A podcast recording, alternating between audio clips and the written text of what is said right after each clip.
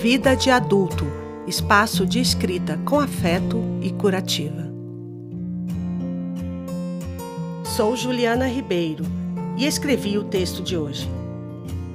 O Shopping dos Suicidas. Eu trabalhava em um dos prédios da Esplanada dos Ministérios, em Brasília. Um dia tive problemas com o computador e chamaram um rapaz da TI. Era bem novinho, educado e prestativo resolveu o problema e voltou outras vezes. Um dia nos encontramos na entrada do ministério. Tímido, ele me cumprimentou e seguiu em direção ao ponto de ônibus. Alguns dias depois, meus colegas me contaram, chocados, que ele havia se suicidado no dia anterior. Antes de ir para o trabalho, o rapaz parou para almoçar em um shopping na região central de Brasília. Terminou de comer o sanduíche Levantou-se e, antes que alguém pudesse impedir, se jogou do terceiro andar, caindo em pleno hall de entrada do shopping, no horário com maior fluxo de pessoas.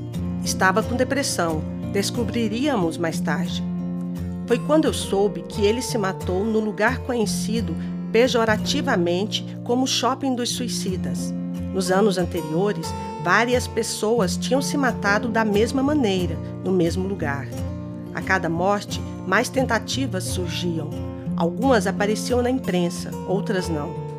Como os suicidas no local estavam aumentando, o Ministério Público entrou no caso e obrigou o shopping a tomar medidas que incluíam a instalação de vidros nos andares superiores internos. Acho que isso dificultou os suicídios, mas não sei se terminaram. Por que lembrei dessa história? Li em um site de notícias a matéria Voluntários se revezam na ponte Newton Navarro, em Natal, para evitar suicídios. Bastou uma busca na internet para ver que o problema na ponte é antigo e muito grave. Além dos voluntários atuais, várias outras pessoas já fizeram prevenção de suicídios no local. Até agora, tudo infrutífero.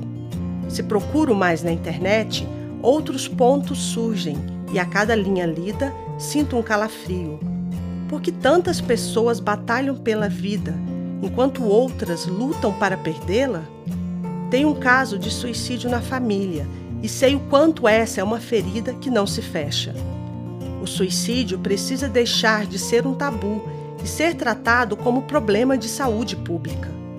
O que estamos fazendo ou deixando de fazer para ajudar essas pessoas? Fique com a gente também no Instagram.